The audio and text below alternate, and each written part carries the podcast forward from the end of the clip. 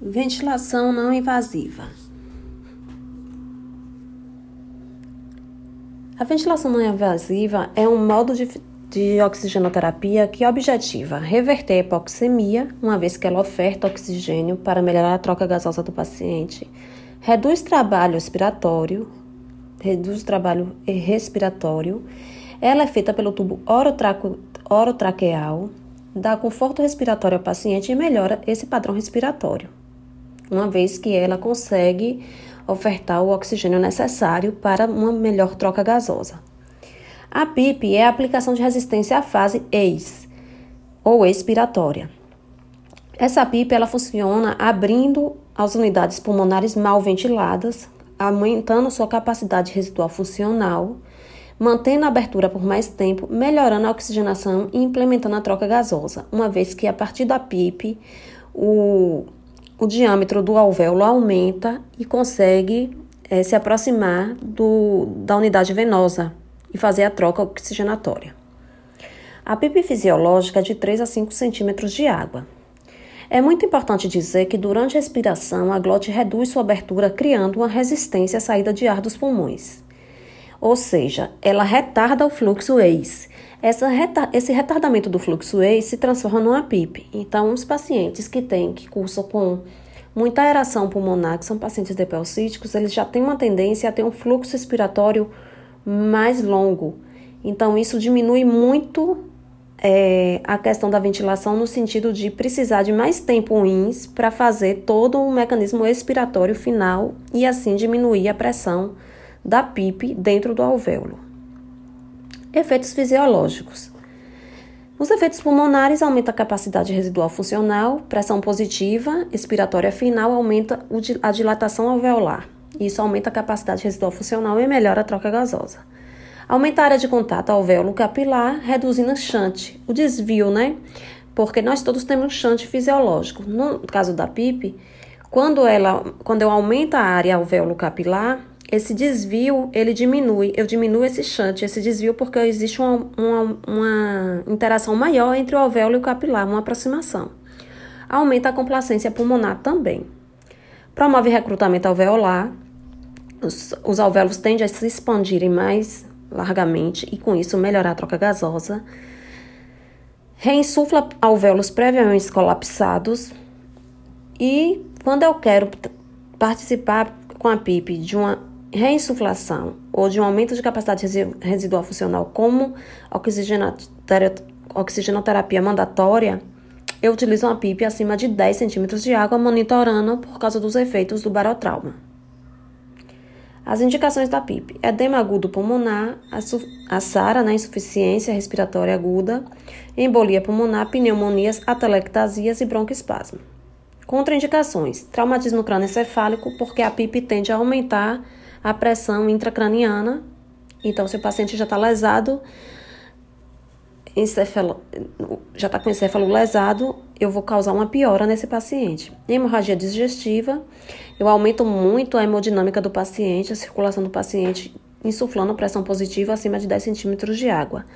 Insuficiência renal severa, o rim ele tem que trabalhar mais para compensar o desgaste hemodinâmico. Fístulas pulmonares, porque as fístulas podem se abrir se romper causando hemorragia diante da pressão positiva, pneumotórax, arritmias cardíacas agudas e hipotensão arterial.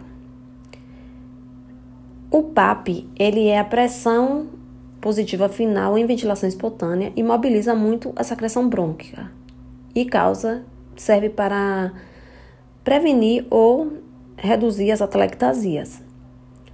A ventilação não invasiva são feitas por quatro mecanismos: CEPAP, EPAP, BIPAP e RAP. Todos eles são ventilados por pressão positiva. O EPAP, a fase inspiratória, não tem fluxo adicional.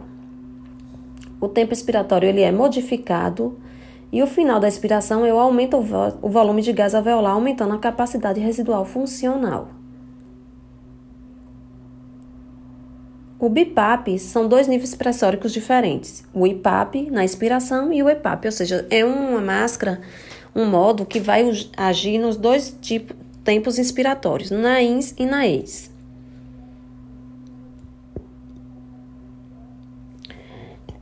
E o BIPAP ele pode ser dividido em três partes. A máscara que se encaixa no nariz, junto com a cinta, para manter no lugar enquanto a pessoa dorme. O tubo que conecta, conecta a máscara ao motor. E o motor que gera, lança, gera e lança o ar pelo tubo.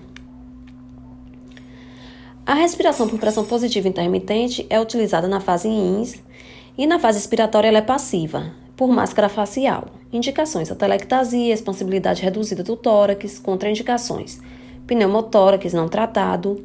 O pneumotórax não tratado é o pneumotórax que não é drenado. Se eu coloco uma máscara de pressão positiva intermitente no paciente que já tem uma lesão no tórax, no pulmão, Aumentando a pressão desse pulmão e a área desse pulmão, eu vou cada vez mais pressionar e dilatar esse pulmão, gerando mais dano ao pulmão. Então, eu tenho que drenar esse pneumotórax para depois, quando esse paciente estiver bem, fazer uso dessa ventilação. Pressão intracraniana maior do que 15. Por quê? Porque a pressão, pressão positiva intermitente ela aumenta a pique. Então, eu tenho que ter muito cuidado com os pacientes que têm traumatismo crânioencefálico instabilidade hemodinâmica, uma vez que é uma pressão que altera toda a parte hemodinâmica do paciente. Então, o paciente que está instável, que está com taquicardia, que está com hipotensão, eu tenho que evitar esse tipo de terapia porque eu vou sobrecarregar esse paciente e vou desgastar ainda mais esse sistema dele. Hemóptise ativa é o sangue, o vômito com sangue, cirurgia esofágica recente o CEPAP. Ele é feito com máscara facial, nasal ou oronasal. É um fixador, ele tem um fixador e uma demanda de fluxo. Contínuo e adicional na fase INS e na fase expiratória. Ou seja, no CEPAP, o paciente trabalha tanto na fase INS quanto na fase EX. Ele tem que possuir drive respiratório, ele tem que ser capaz de disparar o mecanismo do CEPAP. O drive respiratório está muito relacionado à função respiratória neural. A gente sabe que esse paciente ele tem ativação neural, que ele tem, não tem problema no, no bulbo cortical, então ele tem condição de promover o disparo do, do, do ventilador ou da máscara de CPAP, uma vez que ele promove a própria inspiração. Então, o CPAP é a aplicação da pressão positiva via trato respiratório superior, ele aumenta a ventilação alveolar, faz uma conexão entre paciente e ventilador através de máscaras. O paciente ele vai respirar espontaneamente através do circuito e a pressão positiva ela é constante. Ele não tem risco, por exemplo, de fazer um barotrauma porque eu tenho pressão constante. A pressão não oscila durante a fase ins e ex do paciente. Os efeitos fisiológicos da ventilação mecânica não invasiva: reversão da hipoventilação, Suporte pressórico adicional aos músculos, ou seja, eu consigo trabalhar a musculatura do meu paciente, dar um, um feedback, dar um controle para ele muscular e principalmente a propriocepção do diafragma. Então, paciente que eu posso conseguir fortalecer a musculatura diafragmática de tronco abdominal com ele. Ele garante o aumento do volume corrente, ou seja, ele garante que aquele volume, aquele fluxo que eu indiquei para ele chegue aos pulmões e saia de forma é, coerente de forma contínua, sem interrupção e sem perdas, melhorando a ventilação alveolar. Reabre unidades colapsadas, uma vez que tem, fim, é, tem pressão positiva que vai causar PIP. Ele reverte também o quadro de Shunt, provocado por atelectasia e das áreas de baixa ventilação e perfusão. Nada mais é do que o desvio do ar, ou seja, ocorre um desvio quando eu tenho uma área colapsada no pulmão, atelectasiada, o meu pulmão não está aerado, ele está sem ar. Então, ele não distende suficientemente para conseguir atingir a barreira alvéolo capilar. Nesse momento que ele não atinge a barreira alvéolo capilar, não existe uma boa troca gasosa. No momento que eu utilizo o CEPAP, aumentando a pressão positiva e abrindo, expandindo esse alvéolo, eu consigo uma aproximação dele com a barreira capilar e a troca gasosa se faz de forma eficiente. Ele reabre vias colapsadas do alvéolo, promove redistribuição do fluxo sanguíneo pulmonar através dessa ventilação perfusão adequada. As indicações da ventilação mecânica não invasiva. Um paciente que está dispneico, com desconforto respiratório, fazendo uso de musculatura acessória, eu posso indicar VNI a baixo fluxo? Posso. Posso indicar VNI alto fluxo? Depende da oximetria. Um paciente que tem uma frequência respiratória acima de 25 incursões por minuto. Isso significa que um paciente está taquipneico. Ele está sofrendo para fazer a troca gasosa. E os critérios de exclusão estão relacionados com a estabilidade clínica do paciente sempre. Se é um paciente que está instável hemodinamicamente, com tontura, sonolento, é, hipoativo, com taquicardia ou com pressão arterial elevada, eu não vou indicar uma pressão por eu não vou fazer uma pressão de CPAP, pressão pressão positiva, porque eu vou atrapalhar o equilíbrio hemodinâmico e vou fazer, causar uma piora nesse paciente. Critérios de exclusão absoluta: evidência de isquemia ou arritmias ventriculares, encefalopatia grave, o paciente ele tem que estar com o cognitivo preservado, consciente do trabalho expiratório e inspiratório, ele precisa ter drive respiratório se o paciente não estiver cooperando também, porque ele pode arrancar a máscara, hemorragia digestiva alta, hemorragia digestiva alta tem uma relação muito importante com choque hemorrágico, né? O paciente pode sofrer uma hemorragia interna e chocar, entrar em coma. Cirurgia facial recente, porque eu preciso que a face esteja pérvia, né? Esteja bem rígida para colocar a máscara. Trauma crânio-facial, idem. Risco de broncoaspiração, precisa que o paciente tenha a capacidade de deglutir, tenha consci, é, conscientização corporal na deglutição, por uma questão de broncoaspirar. Ele pode broncoaspirar saliva e fazer uma pneumonia. Tosse ineficaz, idem. Ele precisa ter clearance mucociliar, né? Então, mucociliar dele, a função mucociliar dele tem que estar perfeita. E anomalias anatômicas nasofaríngeas, porque uma vez que ele tem uma anomalia que vai dificultar a deglutição, eu vou causar um problema inspiratório nesse paciente no momento que eu adequar o CEPAP a esse paciente. Cuidados. Preparo psicológico prévio, orientar esse paciente, explicar como vai ser feito a terapia, observar se ele tem uma boa adaptação à máscara, evitar sobrecarga da interface por causa de fissuras na pele do paciente e principalmente realizar a intermitência. Dá um descanso de 15 segundos, de 15 minutos a cada duas horas de terapia. O paciente ele inspira na válvula de PIP, o fluxo de ar se desloca para dentro dos alvéolos.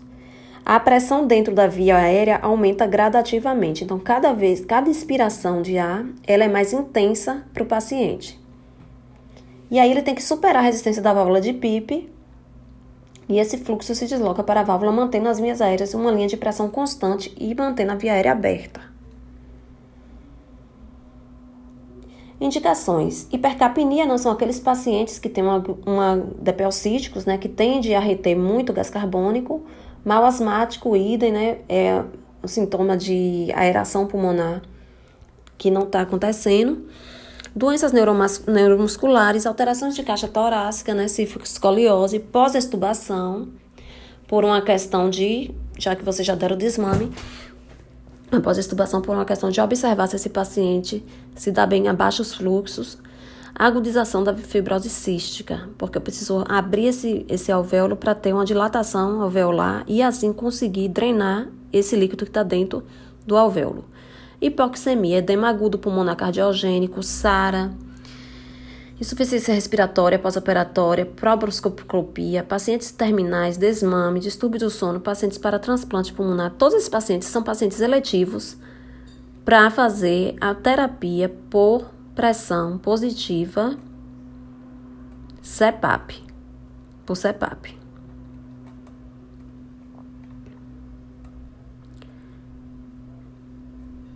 E os objetivos dessa terapia não invasiva sempre reverter uma hipoxemia e uma hipercapnia, manter as trocas gasosas adequadas, facilitando a ventilação alveolar, diminuindo o trabalho respiratório e diminuindo a dispneia, causando um conforto maior nesse paciente.